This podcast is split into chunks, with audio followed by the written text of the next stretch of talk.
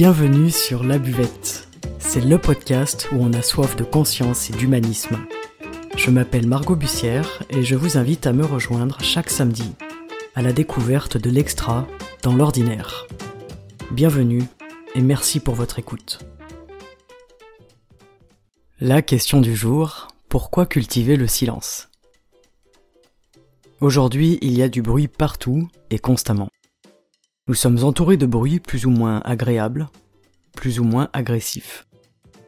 Que ce soit dehors, au travail, dans les transports, même dans la voiture, on a de la musique ou la radio. On oublie presque que l'on n'est jamais dans le silence. Le soir, on a tendance à regarder une série ou un film, ou parfois à écouter de la musique même pour s'endormir. Dans cet épisode, nous allons parler de la culture du silence sous tous ses aspects. La notion de cultiver est intéressante car elle implique le fait de planter quelque chose, de le faire grandir, émerger, puis d'en récolter les fruits. Alors, quels sont les bénéfices du silence? Qu'avons-nous à gagner? À laisser nos oreilles se reposer En premier lieu, nous allons parler de la question de la parole. Ce sujet concernera notamment les bavards. Ah, les bavards. On connaît tous quelqu'un qui ne peut pas s'empêcher de parler constamment. Et c'est épuisant. En réalité, le débit de parole est épuisant pour la personne qui en est l'auteur, mais également pour celui qui écoute. Alors on peut choisir de ne pas écouter, mais on entendra toujours. La sursollicitation d'un sens est épuisante pour l'être humain. Nos sens sont faits pour être utilisés ponctuellement et très rapidement. Détecter une odeur, par exemple, un objet en mouvement, une matière ou un son. Ces sens-là, ils sont au service de notre survie. Maintenant, que se passe-t-il si l'on sent la même odeur pendant plusieurs heures? Cela devient écœurant. Idem, les yeux rivés sur nos écrans par exemple finissent par nous donner la migraine. Ou si je caresse du velours pendant 8 heures d'affilée, je vais avoir les doigts très douloureux. Il en va évidemment de même si j'ai constamment du bruit dans les oreilles. Je vais finir par avoir mal à la tête et surtout me sentir épuisé. N'ayez pas peur de dire stop au moulin à parole, vos oreilles sont trop précieuses pour s'en priver. Le flot de paroles en continu, c'est un vrai fléau de notre société. Il semblerait que tourner sept fois sa langue dans sa bouche soit un dicton que l'on a tendance à mettre aux oubliettes. Et pourtant, réfléchir scrupuleusement avant de parler ne serait pas si idiot que ça. Je vais vous raconter l'histoire des trois tamis. C'est l'apologue du philosophe, Socrate. Un jour, un homme vint trouver le philosophe Socrate et lui dit Écoute Socrate, il faut que je te raconte comment ton ami s'est conduit. Je t'arrête tout de suite, répondit Socrate. As-tu songé à passer ce que tu as à me dire au travers des trois tamis? Et comme l'homme le regardait rempli d'étonnement, Socrate ajouta. Oui, avant de parler, il faut toujours passer ce que l'on a à dire au travers des trois tamis. Voyons un peu. Le premier tamis est celui de la vérité. As-tu vérifié si ce que tu veux me dire est vrai? Non, je l'ai entendu raconter. Bien, bien, mais je suppose que tu l'as au moins fait passer au travers du deuxième tamis, qui est celui de la bonté. Ce que tu désires me raconter, si ce n'est pas tout à fait vrai, est au moins quelque chose de bon. L'homme hésita encore, puis répondit Non, ce n'est malheureusement pas quelque chose de bon, au contraire. Hum, dit le sage, essayons de nous servir alors du troisième tamis et voyons s'il est utile de me raconter ce que tu as envie de me dire. Utile? Pas précisément, répondit l'autre. Alors, n'en parlons plus, dit Socrate en souriant. Si ce que tu as à me dire n'est ni vrai, ni bon, ni utile, je préfère ne pas le savoir, et quant à toi, je te conseille de l'oublier. Passer notre parole au tamis, c'est se demander avant même de former un seul mot si ce que l'on s'apprête à dire est la vérité, est-ce que c'est quelque chose de bénéfique, et est-ce que c'est utile? La psychologie taoïste nous invite à ne parler que dans le but de faire grandir l'autre.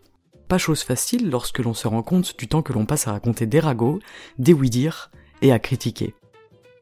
Alors avant de parler la prochaine fois, demandez-vous si ce que vous souhaitez dire est utile et saupoudré de bienveillance.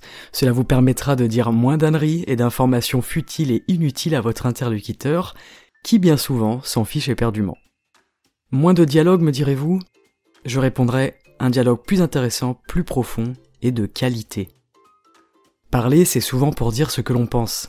Mais si on essayait de poser des questions, de s'intéresser profondément à notre interlocuteur, sans intention de répondre automatiquement en ramenant le sujet à soi, à ses anecdotes, à ses histoires personnelles et à ses opinions bien souvent tranchées. La plupart du temps, nous parlons alors que nous n'avons rien à dire. Mais attention, le bruit peut aussi venir de l'intérieur. On a tous ces voix en nous, ces pensées incessantes.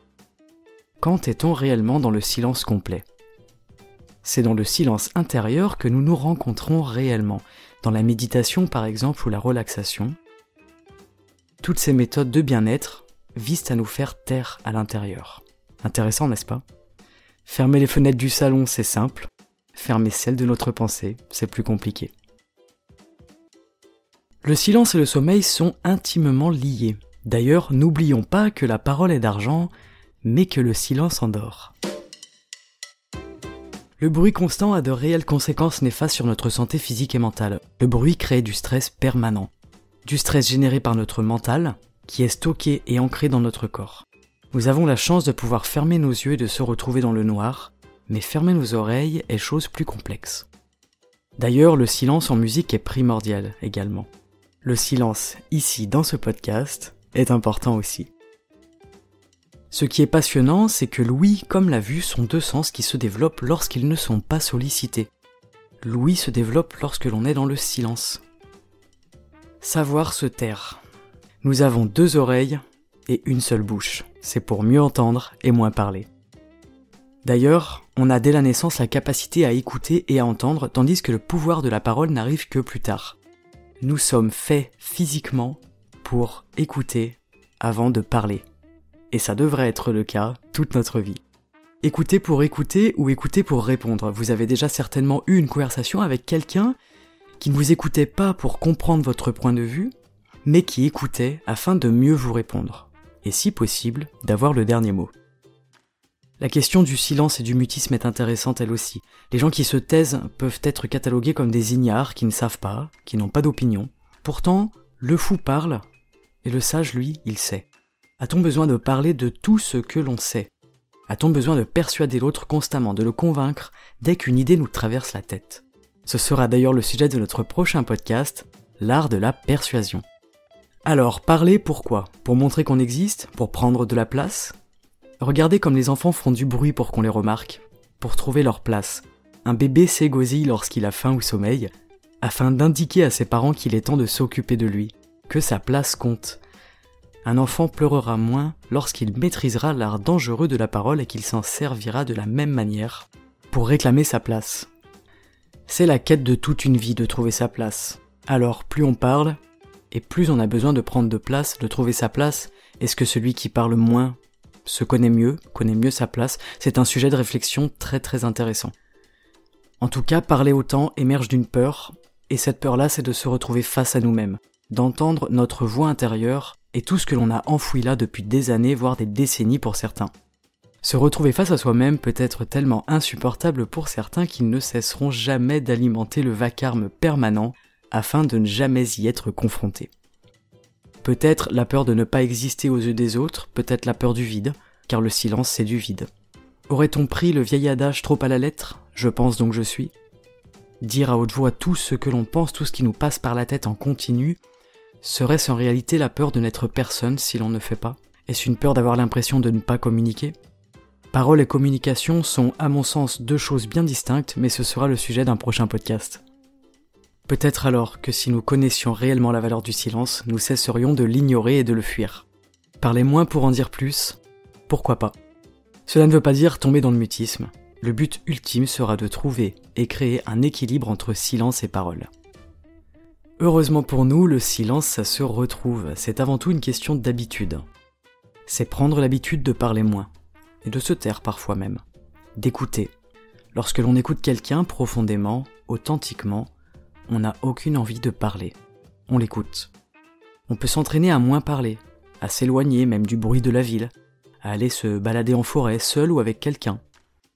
Se balader à deux et ne pas prononcer un mot durant toute la promenade. Les derniers mots seront donc prononcés dans l'habitacle de la voiture et vos lèvres ne se décolleront pas avant d'y retourner. C'est un exercice intéressant à pratiquer. Ou le soir, par exemple, une fois rentré chez vous à votre conjoint, essayeriez-vous de vous accorder ensemble une heure entière dans le silence? Les bienfaits seront grands, croyez-moi. Il existe aussi des retraites silencieuses et ça c'est fabuleux. C'est le cadeau idéal pour quelqu'un qui parle trop. Nous pouvons donc utiliser ce silence. Le silence nous permet d'entrer en nous, de nous connecter avec nous-mêmes. Lorsque l'on s'assoit en silence et que l'on entre dans un état de relaxation, petit à petit on parvient à entendre tout ce qu'il se passe dans notre corps. tout ce qui bouge, qui s'agite, tout ce qui vit à l'intérieur de nous. Notre voix intérieure s'excitera elle aussi si vous lui laissez la place de s'exprimer, alors que vous choisissez de vous taire. Ne soyez pas surpris qu'au début, elle tienne le crachoir. Mais elle s'habituera si vous lui laissez le temps et si vous créez une habitude. En société, sachez que vous passerez pour quelqu'un de beaucoup plus sympathique si vous n'êtes pas le moulin à parole de la soirée, et vous semblerez quelqu'un de plus posé, de calme, qui se connaît suffisamment pour être en capacité de se taire. Pierre Desproges a dit Il vaut mieux se taire et passer pour un con, plutôt que de parler et de ne laisser aucun doute sur le sujet. Demandez-vous alors si ce que vous allez dire va servir votre propre cause. C'est déjà un palier de conscience grandiose. Voilà, vous savez tout sur les bases du silence, ses bienfaits, ses vertus, l'apaisement qu'il procure et la possibilité de le cultiver en conscience. N'hésitez pas à le pratiquer pour vous faire votre propre avis sur le sujet, et pourquoi pas, en parler à vos amis. Je vous remercie pour votre écoute, le nombre d'abonnés à notre belle communauté augmente petit à petit chaque jour et j'en suis absolument ravi. Merci pour votre soutien, vos retours et vos partages. Vous me retrouverez sur Instagram, sous le nom Margot Bussière, ainsi que sur Facebook sur la page de La Buvette, La Buvette-du-bas podcast. N'hésitez pas à me suivre pour ne manquer aucun épisode. Je terminerai cet épisode par une citation que je trouve absolument grandiose. Deux points, ouvrez les guillemets. Si ce que tu as à dire n'est pas plus beau que le silence, alors tais-toi. Fermez les guillemets. Sur ce, je vais donc me taire et vous laisser apprécier quelques minutes de silence avant de continuer votre journée. À très bientôt sur la buvette.